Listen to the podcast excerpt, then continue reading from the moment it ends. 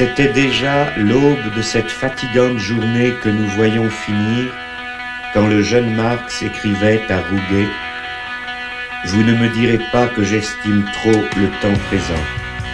Et si pourtant je n'en désespère pas, ce n'est qu'en raison de sa propre situation désespérée qui me remplit d'espoir. Emma dienstags um 12 Uhr. Quergelesen.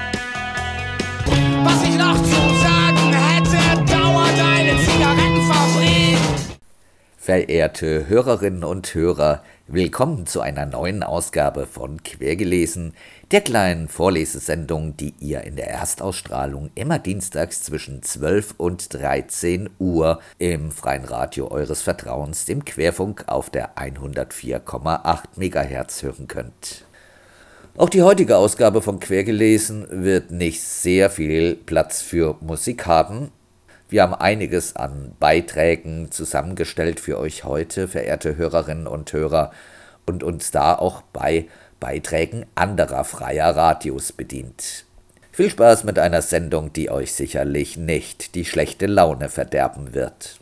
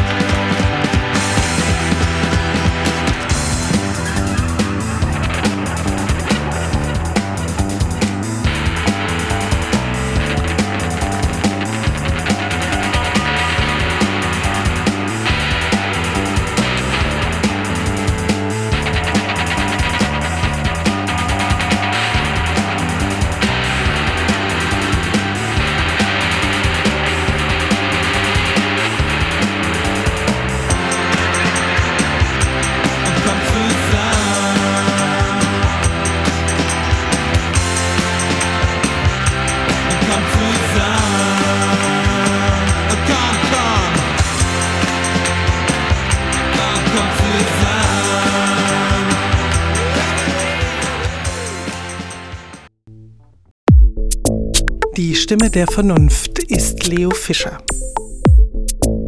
Eine Übernahme von ND die Woche. Schöner Abschieben mit der Ampel.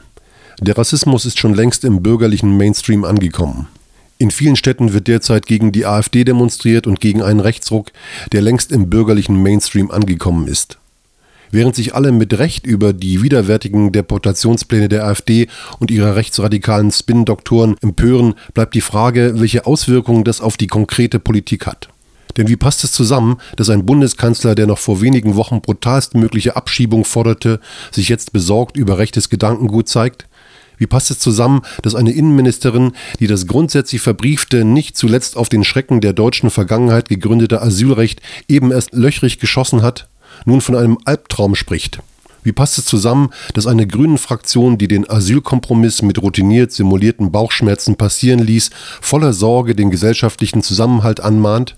Die Potsdamer Deportationspläne spiegeln doch bloß ihre eigene Politik konsequent zu Ende gedacht. Die Widersprüche sind augenfällig. Am 18. Januar wurde im Bundestag 14.45 Uhr über wehrhafte Demokratie, Demokratiefeinde und Vertreibungspläne diskutiert. Um 17.30 Uhr wurde das Rückführungsverbesserungsgesetz behandelt. An der Vertreibungspolitik wäre somit nur wichtig, dass sie nicht von Demokratiefeinden gemacht werden soll, sondern von Sozialdemokratinnen, dass nicht von Remigration gesprochen wird, sondern von Rückführungsverbesserungen. Faktisch bliebe vom Nie wieder übrig, nie wieder darf rechtsradikale Politik nur von Rechtsradikalen gemacht werden. Dass Remigration ein großes Thema werden sollte, hatten Martin Sellner und Co. schon vor mehr als einem Jahr beschlossen. Möglicherweise dachten wieder irgendwelche genialen Ampelstrateginnen durch eine Brutalisierung ihrer Asyl- und Migrationspolitik dem rechten Durchmarsch zuvorzukommen. Das Gegenteil ist der Fall. Sellners feuchteste Träume gingen in Erfüllung, der rechte Kampfbegriff ist in aller Munde. Sein Erfolg ist auch Konsequenz der kompletten Beratungsresistenz einer Politikerinnengeneration, die jeden Hinweis auf die internationale Forschung, wonach es für sozialdemokratische Parteien nichts bringt, am rechten Rand nach Stimmen zu fischen, beherzt in den Wind schlug. Wer kann SPD und Grüne jetzt noch wählen? BefürworterInnen einer humanitären Geflüchtetenpolitik sicher nicht. Und kein einziger Rechter kehrt wegen des Asylkompromisses zur SPD zurück. Warum auch? Wer AfD wählt, will keine andere Politik, sondern eine komplett andere Gesellschaft. Die Idee, dass man AfD-AnhängerInnen nur ihre rassistischen Fantasien erfüllen müsste, um sie zurückzuholen, ist illusorisch. Gleichzeitig sitzt man in der ideologischen Falle. Denn zu einem weicheren Kurs in der Geflüchtetenfrage kann man nicht zurück. Somit wird man die AfD weiter rhetorisch verurteilen, während man ihr Programm faktisch ausführt. Das war die Stimme der Vernunft. Leo Fischer schreibt 14-tägig für ND. Die Woche. Diesen Beitrag haben wir von Radio Frei in Erfurt übernommen. Der bundesweite Abschiebestopp in den Iran ist aufgehoben obwohl sich die Menschenrechtssituation im Land dem Auswärtigen Amt zufolge verschlechtert hat. Abschiebungen in den Iran sind also wieder möglich und das bedeutet keine Sicherheit für iranische Oppositionelle. Ein Beitrag vom 11. Januar diesen Jahres von Pascal Beck aus der in Berlin erscheinenden linken Wochenzeitung Jungle World.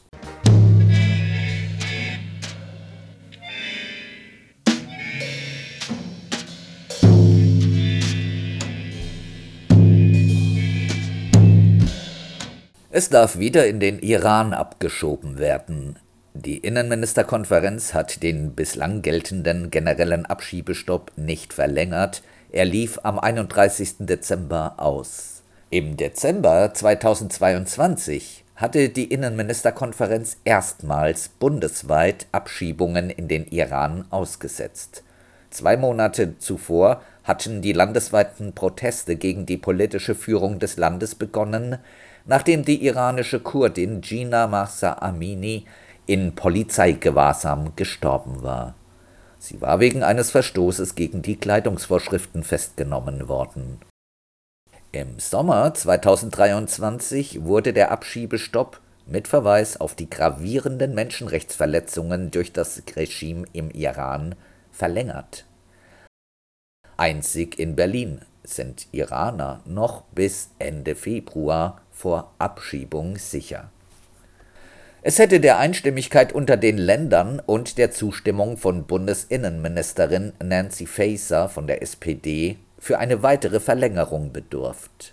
Weil sie bereits auf der Vorkonferenz im November keine Mehrheit gefunden hatte, kam es bei der eigentlichen Innenministerkonferenz im Dezember gar nicht erst zur Debatte.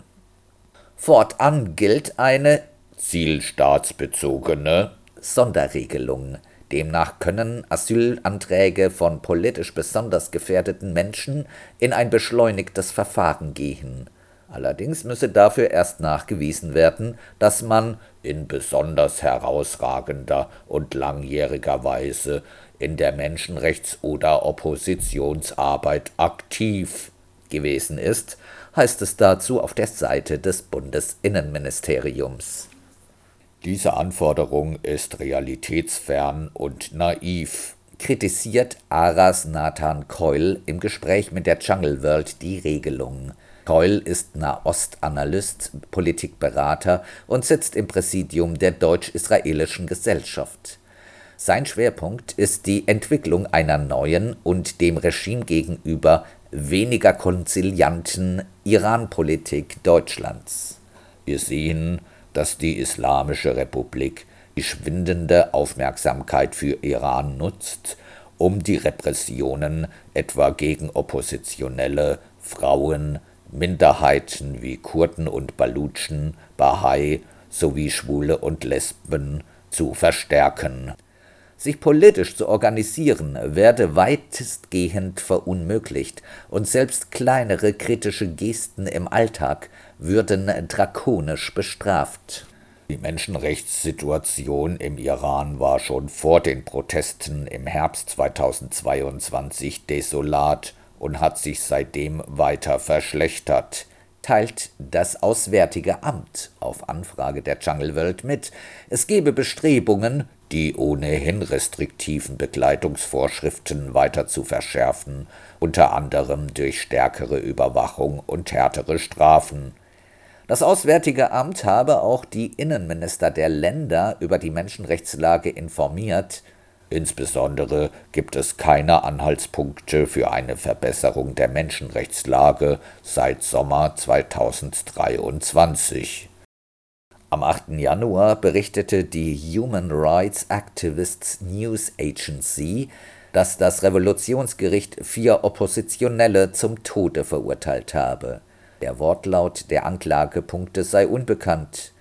Die regimetreue Nachrichtenagentur Tasnim hatte die vier bereits bei deren Festnahme als Netzwerk israelischer Spione bezeichnet. Die Oppositionellen seien aus der Region Kurdistan ins Landesinnere gereist, um Terroranschläge zu verüben. 80 Tage nach deren Festnahme beschuldigte sie das iranische Staatsfernsehen der Spionage für ausländische Geheimdienste. Oppositionelle gelten dem iranischen Regime überall als Gefahr für den eigenen Machterhalt.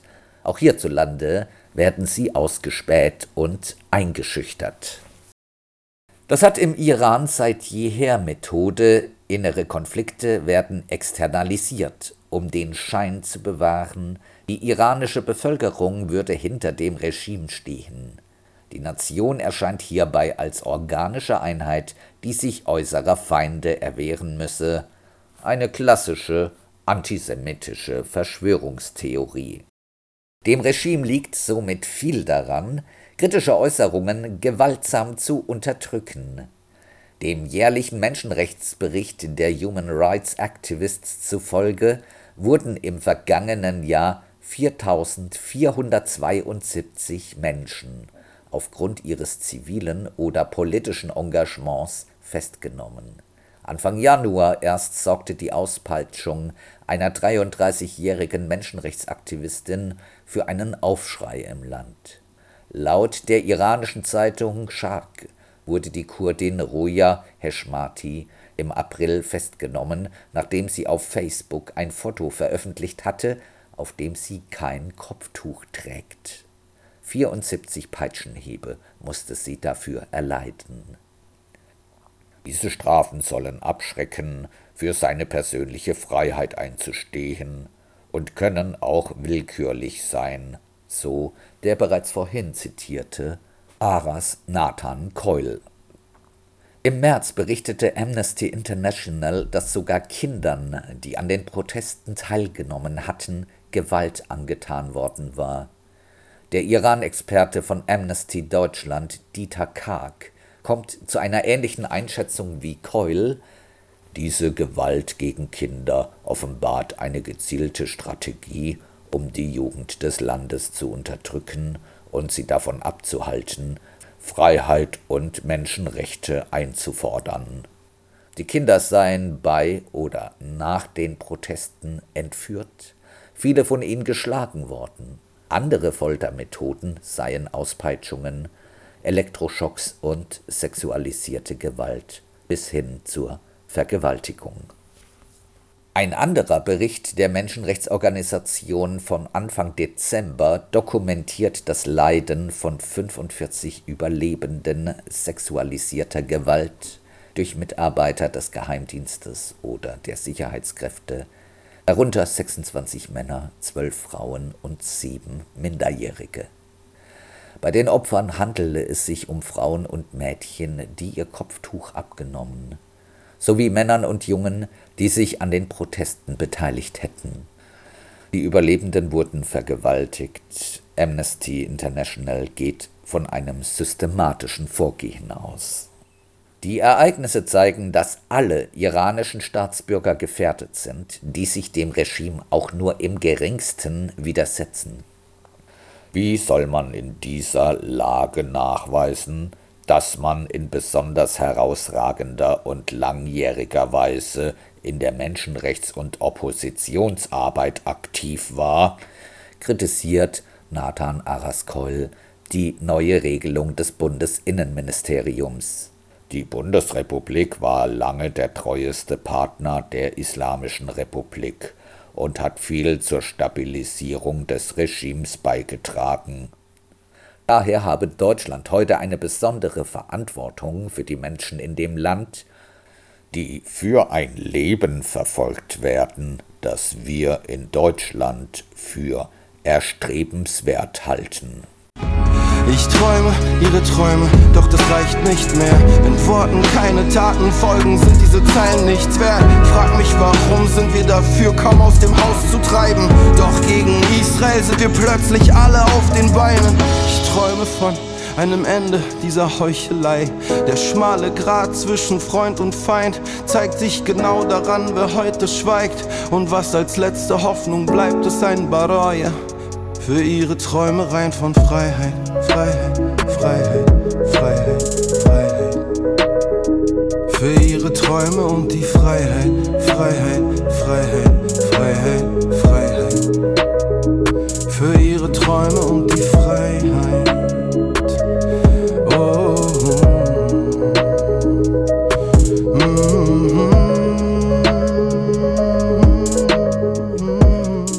Ihr hört Quergelesen im Programm des Querfunks auf der 104,8 MHz Antennenfrequenz. Am vergangenen Samstag sprach auf der großen Demonstration in Karlsruhe auch Steffi von der Seebrücke Karlsruhe. Ihren Beitrag hören wir nun im Folgenden.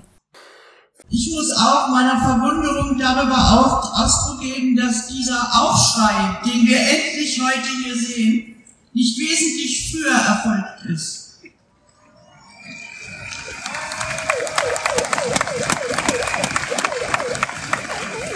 Dieses Gesetz, was Frau Faeser vorgelegt hat, sollte Abschiebebeschleunigungsgesetz heißen. Denn darum geht es. Dieses Gesetz reiht sich in eine fatale Entwicklung ein, die wir gesehen haben. Erinnert sei nur an die zahlreichen rassistischen Entgleisungen, bürgerlicher Politikerinnen und Politiker in der letzten Zeit. Friedrich Merz sprach von kleinen Pachas auf den Schulhöfen und von Geflüchteten, die hierher kämen, weil sie sich die Zähne machen lassen wollten. Jens Spahn will mit Härte abschieben und ein Ankommen in Europa gleich verhindern.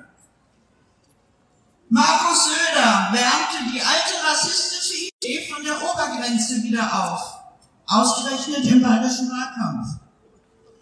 Sein Vize Hubert Aiwanger verzeichnete einen deutlichen Zuwachs an Wählerstimmen, nicht trotz, sondern wegen eines Skandals, wegen seiner antisemitischen Verstrickungen in der Jugendzeit, aus denen er sich nur mit Mühe und als Opfer, als Opfer einer Kampagne äh, dann wieder rausziehen konnte. Trotzdem hatte er mehr Stimmen als davor. Olaf Scholz selbst, unser Kanzler, forderte, wir müssen im großen Stil abschieben. Ich sage nein, das müssen wir nicht.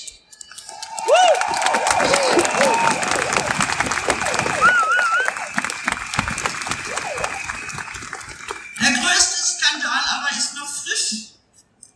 Zur Anhörung über das geplante Rückführungsverbesserungsgesetz im Dezember 2023 waren keine NGOs geladen.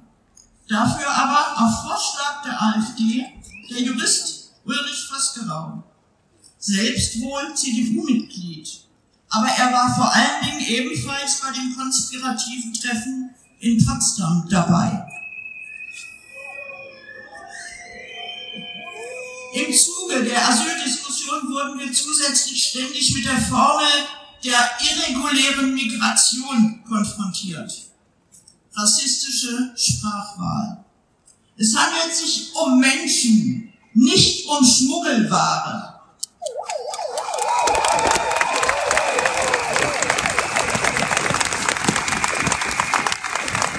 Es gibt bis heute keine legalen Fluchtwege zu uns. Geflüchtete Menschen müssen Todesrisiken in Kauf nehmen, um hierher zu kommen, um ein besseres Leben führen zu können. Wir sagen nach wie vor, kein Mensch ist illegal.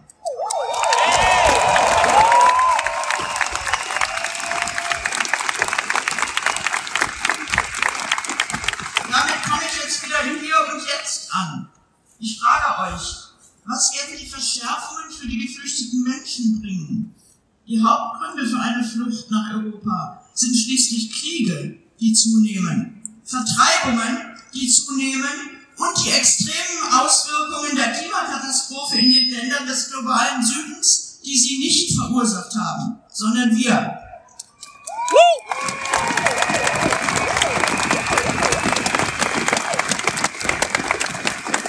Der einzige Weg, die Zahlen der Menschen, die fliehen müssen, wirklich zu senken, denn sie wollen nicht fliehen, wäre natürlich die Bekämpfung dieser Fluchtursachen. Das Gegenteil ist aber der Fall. Die Anstrengungen gegen den Klimawandel sind viel zu halbherzig, um Wirkung zu erzielen. Und die deutsche Waffenindustrie liefert so viele Waffen wie noch nie in alle Krisenregionen der Welt. So zum Beispiel auch in die Türkei, wo die Armee die Reste von Rojava, der selbstverwalteten kurdischen Zone, zusammenbombt. Das sind die Leute, die den Norden von Syrien vom IS befreit haben. Wir müssen uns natürlich auch fragen, was bedeuten diese Entwicklungen für uns? In welcher Gesellschaft wollen wir leben? Ich behaupte, was wir schutzsuchenden Menschen verwehren, kann uns auch selbst jederzeit genommen werden.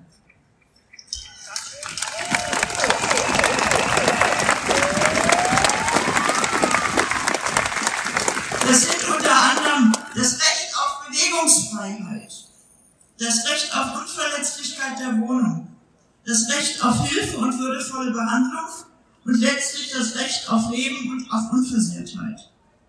Das sind die Rechte, die mit unserer Vorstellung einer menschenrechtsbasierten Politik übereinstimmen und nach der Charta der Vereinten Nationen auch geboten sind.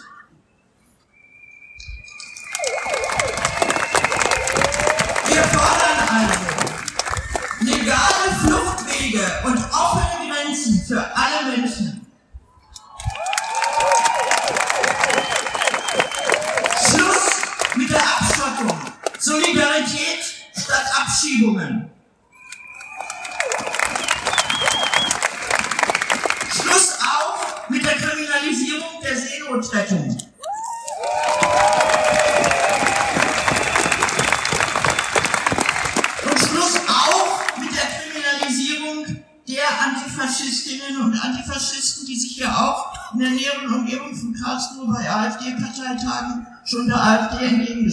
um,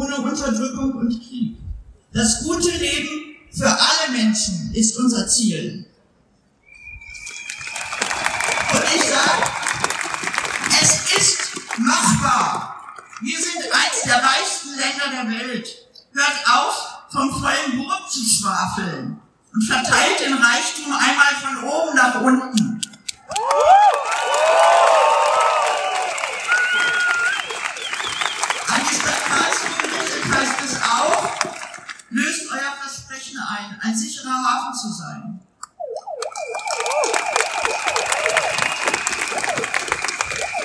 Hand aufs Herz. Seid ihr Antifaschistinnen und Antifaschisten? Dann brauchen wir euch. Danke.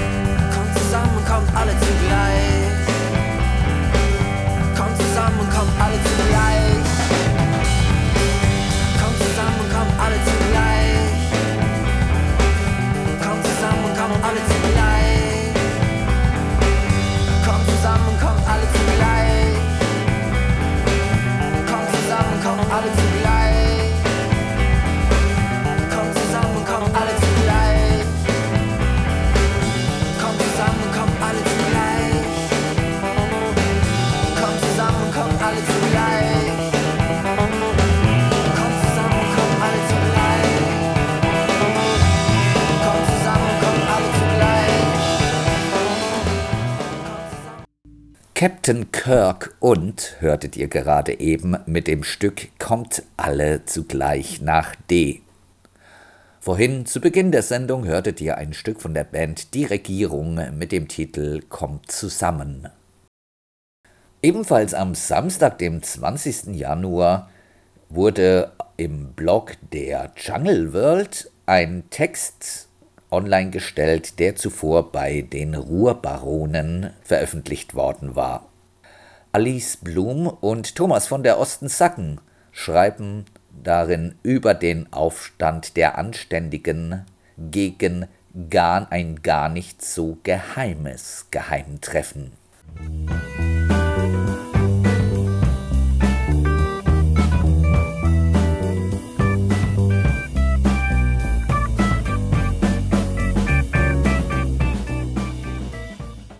Deutschland ist in Aufruhr. Inzwischen ist er auch bei den Unternehmen angekommen, wie die Frankfurter Rundschau berichtet. Nach dem Überschreiten der roten Linie in Potsdam scheint ein Ruck durch Deutschlands Chefetagen zu gehen. Das demokratische Deutschland mobilisiert zu einem neuen Aufstand der Anständigen und dies, wie es sich gehört, unter Führung der Regierung selbst.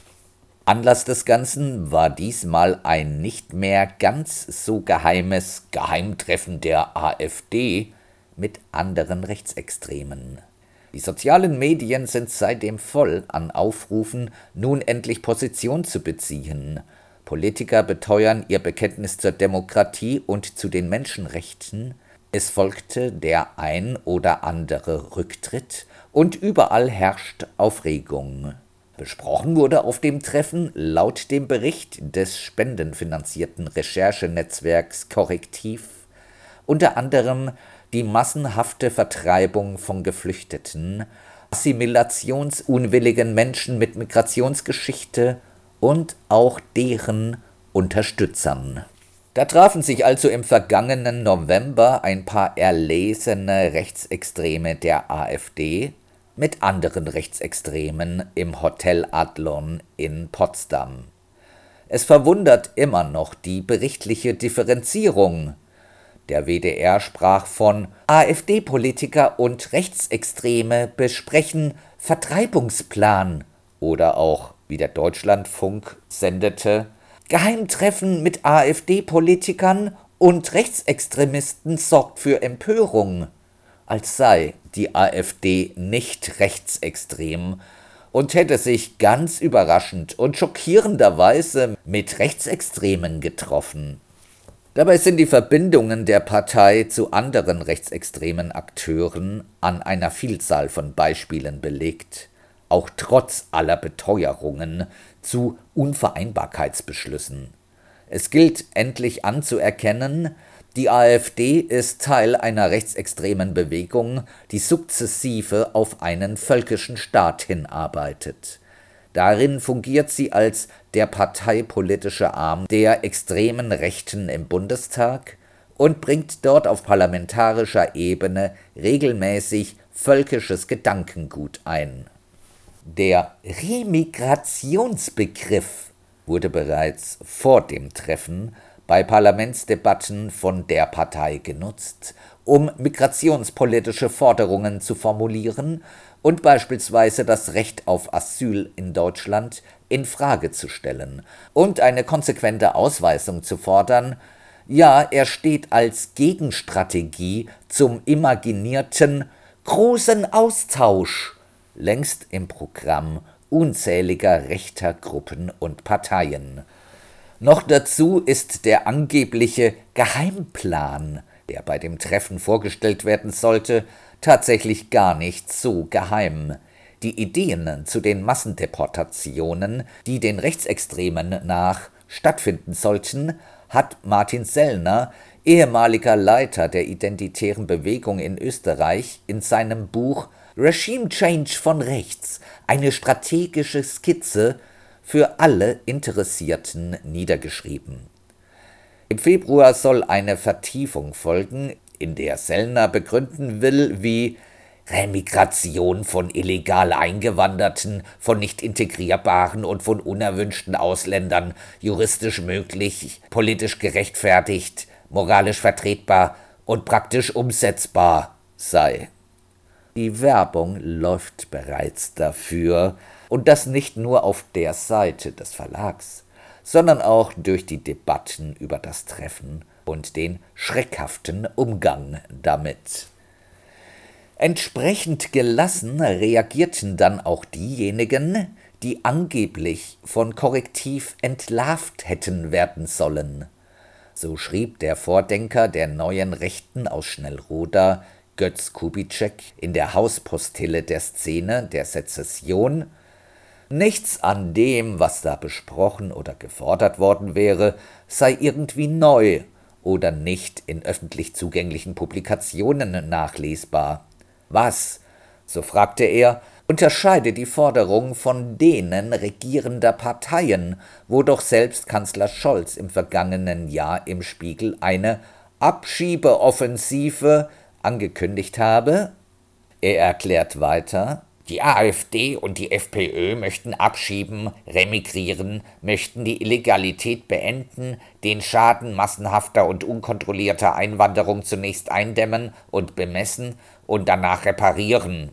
Und er klingt dabei, als habe er irgendwie auch aus einem aktuellen Migrationspapier von FDP, SPD oder CDU abgeschrieben. Worüber also regen sich dann alle so auf? Darüber, dass die Schmuddelkinder zur Kenntlichkeit entstellen, was alle anderen auch wollen und fordern, nur eben mit dem Wunsch, dabei anständig zu bleiben? Hat man immer noch nicht verstanden, dass der den Enthüllungen folgende Skandal und die nun überall stattfindenden Demonstrationen für Anstand, Demokratie und gegen Rechts durchaus im Kalkül der Veranstalter lag, die sich mit zufriedenem Lächeln zurücklehnen können, während was sie MSM, also Mainstream-Medien nennen, dafür sorgen, dass ihre Bekanntheit weiter wächst.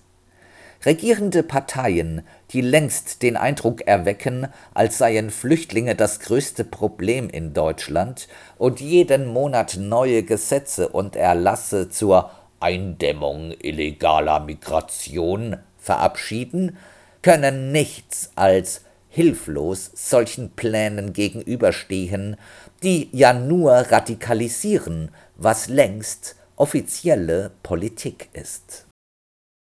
Das fiel etwa auch Patrick Barners in der Frankfurter Allgemeinen Zeitung auf, in der Sache gehen die Punkte in Sellners Konzept, die korrektiv referiert, an vielen Stellen nur ein oder zwei Schritte über die migrationspolitischen Planspiele der Ampelkoalition und der Unionsparteien hinaus.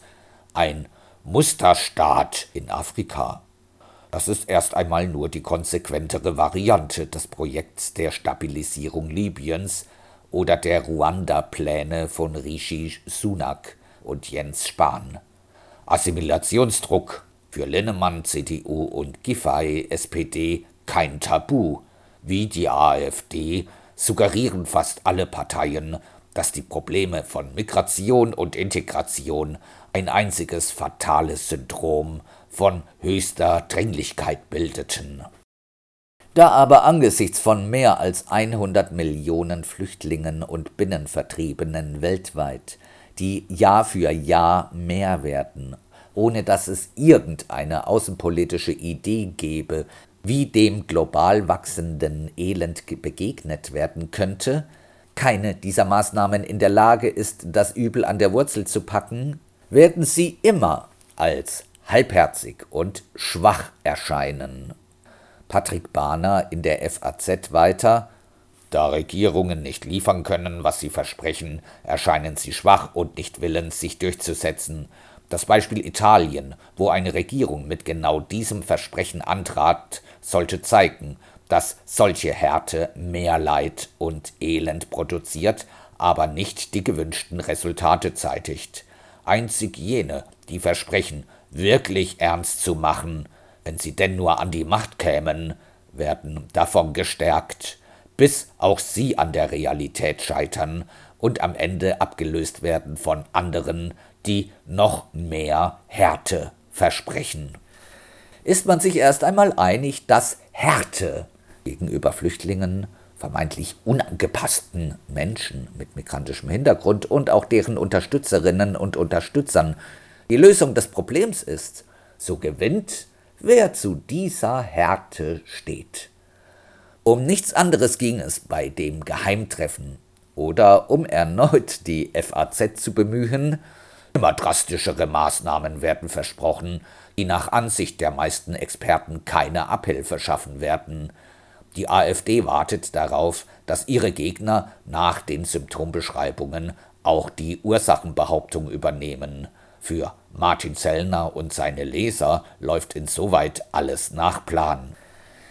Natürlich sollen, das sieht dieser Plan an keiner Stelle vor, nicht morgen ein paar Millionen Menschen aus Deutschland deportiert werden, vielmehr sollen sie als nicht dazugehörige identifiziert und markiert werden.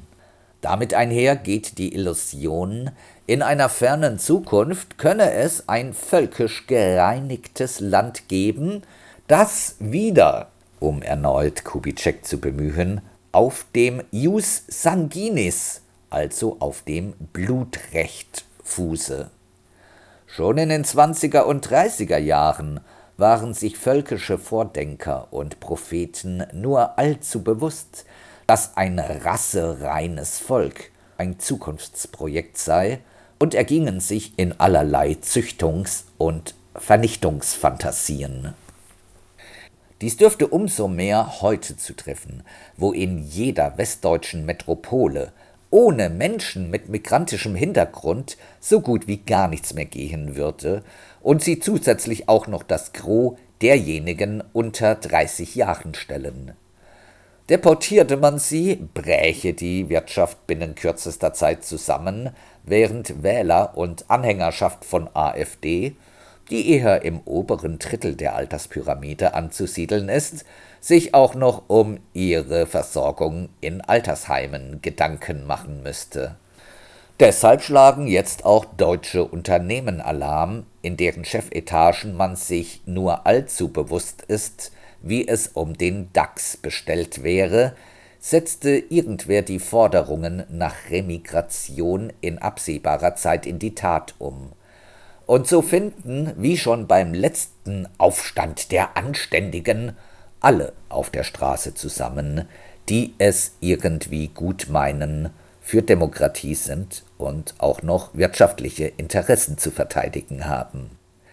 Dass diese Koalition der Guten, angeführt vom Kanzler höchstpersönlich, außer bedingt wohlklingenden Plattitüden wenig zu sagen hat, liegt, wie gesagt, in der Natur der Sache selbst.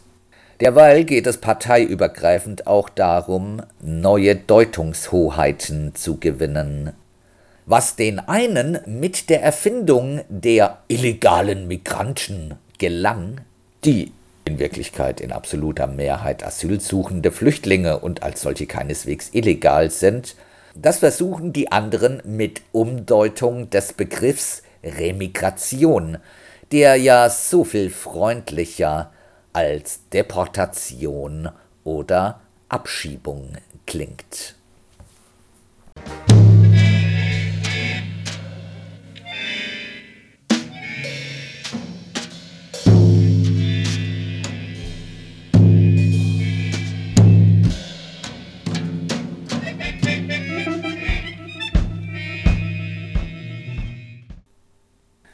Zu unserem letzten Beitrag, verehrte Hörerinnen und Hörer.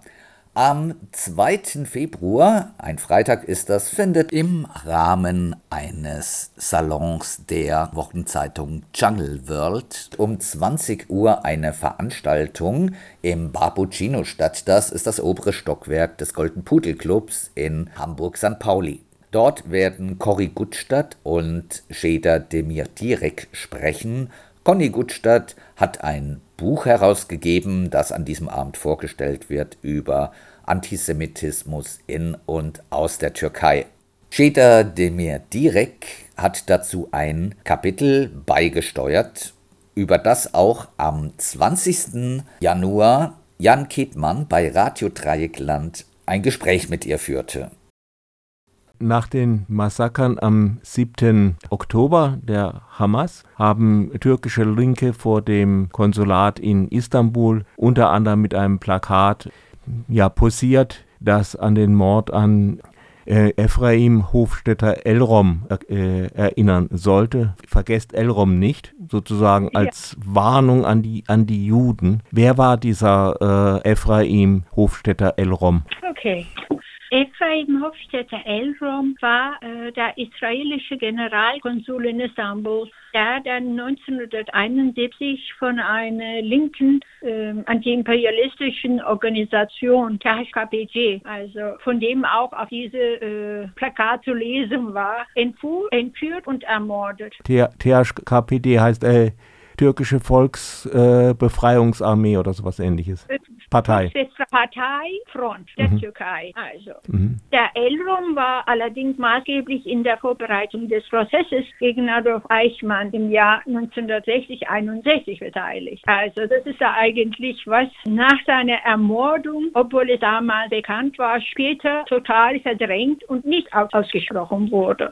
Jetzt wird er, hm? jetzt wird er als, äh, als zionistischer Agent gehandelt, wenn ich die so aus Foren so richtig schaue. Ähm, das ist wahr. Allerdings nicht nur heute. Ich glaube, äh, ab, äh, aus den, also nach den Anschlägen von 11. September 2001 hatte schon äh, die Linke angefangen, über Elrond zu reden, und zwar in eindeutigen antisemitischen äh, Veröffentlichungen im Internet. Davor gab es eigentlich kaum Erwähnungen an Elrond, äh, weder als Konsul, israelische Generalkonsul noch als jemand, der einen wichtigen Beitrag zu, äh, also zum Prozess von genau. Seine, ja, äh, geleistet hätte. Aber auch geht es eigentlich unter den Linken in der Türkei äh, nach dem 11. September sowie also in der Zeiten von äh, zweiten Intifada, weil das ist auch vielleicht die Zeit war, in der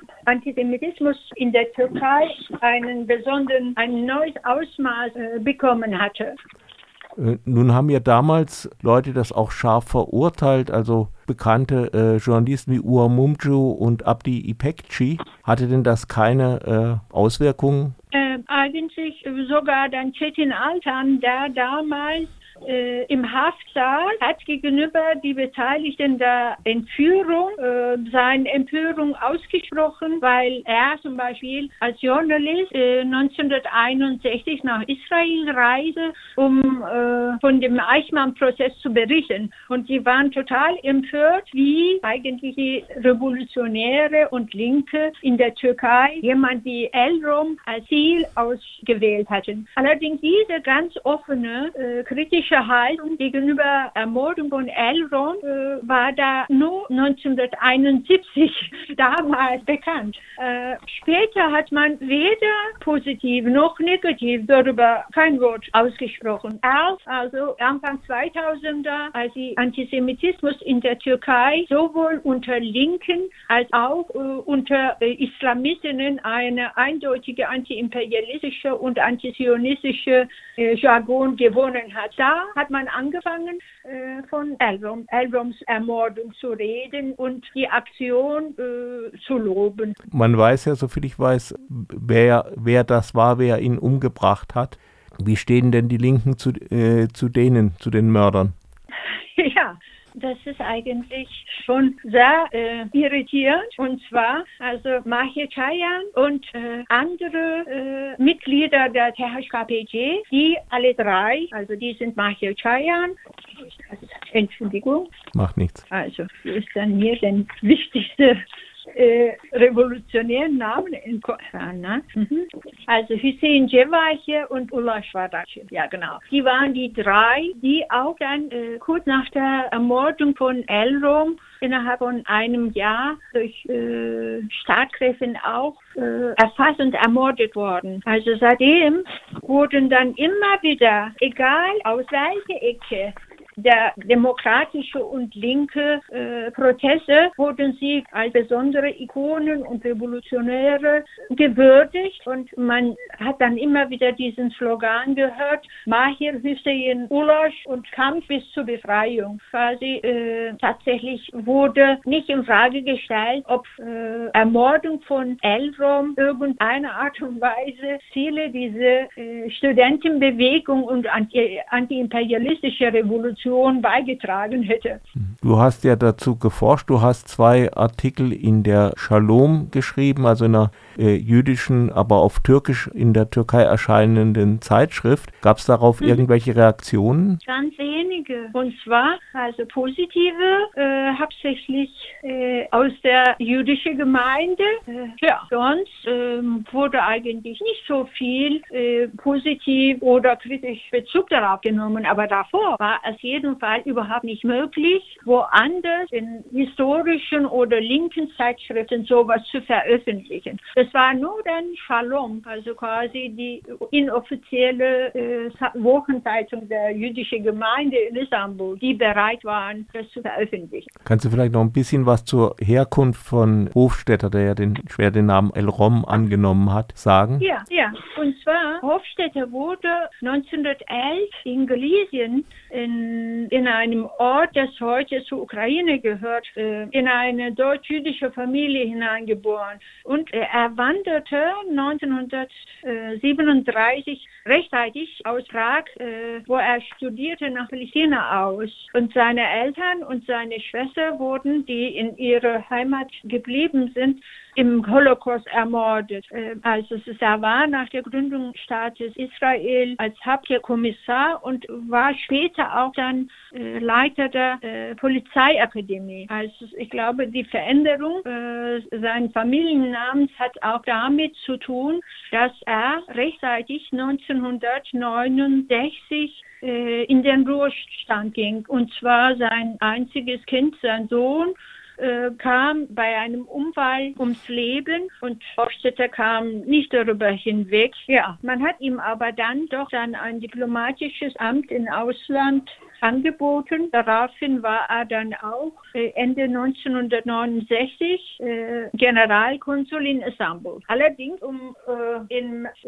diplomatischen Dienst zu sein, musste man aufgrund der Vorschriften einen hebräischen Familiennamen tragen. Deshalb nahm er den Nachnamen Elrom an. Also dadurch war es tatsächlich nicht so leicht, auf ihn zu kommen und nach so viel Schweigen und Verdrängung in der türkischen Öffentlichkeit mitzubekommen, dass Elrom, der von Linken ermordet wurde, auch der Mann war, der eigentlich einen ganz großen Beitrag dazu ähm, hatte, ähm, Eichmann äh, zur Verantwortung zu sehen. Tatsächlich mm, wichtig finde ich, dass man dann eigentlich diese verschwiegene äh, Leistung und Beitrag von Elrom, äh, Hofstädter Elrom nochmal formuliert. Und zwar, mh, mm, also er wurde ja, nachdem Eichmann nach Israel gebracht wurde, äh, zu Stellvertreter dieser Ermittlungseinheit. Äh, äh, äh, Hofstädter war der Stellvertretender dieser Einheit, der dann auch dann damit beauftragt wurde, äh, Ermittlungen für die Anklage durchzuführen.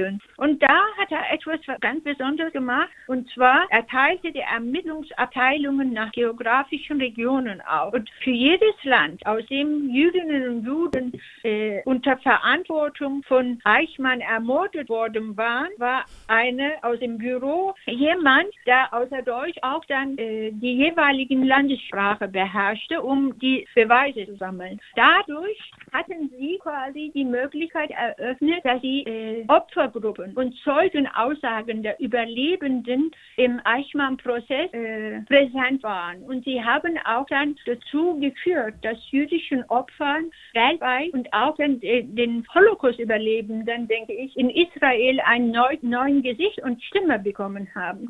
Also ich glaube, daran hatten die Ermittlungsarbeit von Ephraim Hofstetter und seine Kolleginnen von dieser Einheit, was Büro 06 heißt, äh, ganz entscheidenden Anteil gehabt. Hatten Sie vorher kein Gesicht und keine Stimme? Also 1960 gab es eigentlich so sehr begrenzte äh, Publikationen und Wissen über die Situation der Juden in Ghettos, aber auch Schicksal der Juden in den Konzentrationslagern. Eigentlich hauptsächlich waren dann auch dann Täterwissen. Die, ich glaube, die damals in 60, 1960 geschriebene Bücher waren tatsächlich hauptsächlich basiert auf Täterwissen. Und sie hatten dann auch einmal, weil sie auch dann aus Israel diese Vorbereitung, was dann neun Monate gedauert hatte, durchgeführt haben, die Möglichkeit, die Opfer und Überlebende als Zeuginnen einzubeziehen.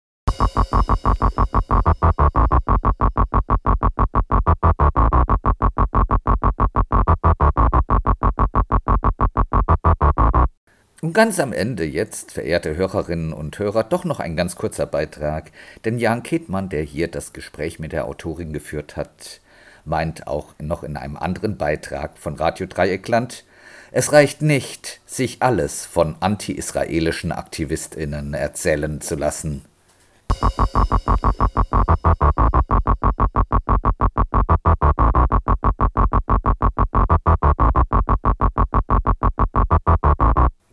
Muss man eigentlich daran erinnern, dass es nur ein gutes Menschenalter her ist. Da wurden Jüdinnen und Juden in Deutschland in jeder Form und vor aller Augen ausgegrenzt und erniedrigt?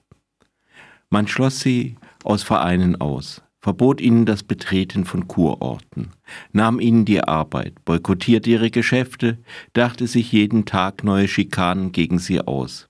Auf Parkbänken durften sie nicht sitzen, den deutschen Wald nicht betreten, die deutschen Buchstaben nicht gebrauchen. Zur Belustigung des Pöbels mussten sie die Straßen von Wien mit Zahnbürsten reinigen. Schließlich zündete man ihre Synagogen an, nahm ihnen ihre Geschäfte, schmiss sie aus Häusern und Wohnungen, verbrachte sie in Lager und ermordete Frauen, Männer, kleine Kinder mit Gas, das man sonst zur Vernichtung von Ungeziefer gebrauchte. Währenddessen bereicherten sich die deutschen Täter und Täterinnen an ihrem Gut. Wer beim Morden in Auschwitz besonders eifrig war, bekam eine Extraration von Wurst und Schnaps.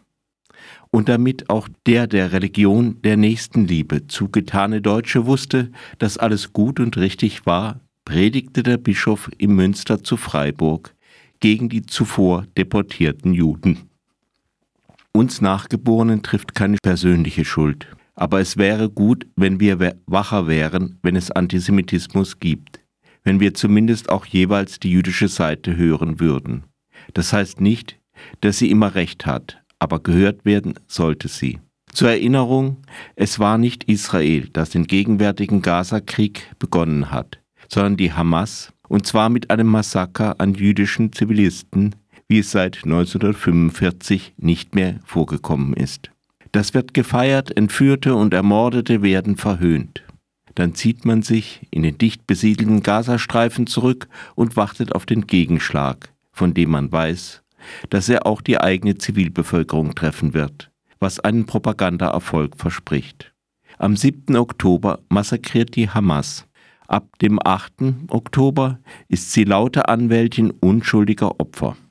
Es ist frappierend, wie auch in Deutschland, dem Land, wo jede und jeder in der Schule gelernt hat, was Juden in Deutschland angetan wurde, so viele diesen offensichtlichen Zusammenhang ignorieren und sich einseitig nur von Kreisen informieren lassen, die alles, was Palästinenserinnen tun, gutheißen und Israel dämonisieren. Man muss nicht unbedingungslos alles, was die israelische Regierung oder was Siedler im Westjordan Land tun, gut und richtig finden. Was aber vielfach geschieht, ist, dass Juden und Jüdinnen automatisch ins Unrecht gesetzt werden, ihre Version der Geschichte einfach ignoriert wird, dass die antisemitischen Züge der Israel-Kritik nicht auffallen. Man sieht sich auf der richtigen Seite eines in diesem Falle sogenannten antikolonialen Befreiungskampfes, der nicht nach einem gerechten Kompromiss, sondern nach der Vernichtung Israels strebt können dann die Jüdinnen und Juden, die aus arabischen Ländern vertrieben wurden, in diese zurückkehren?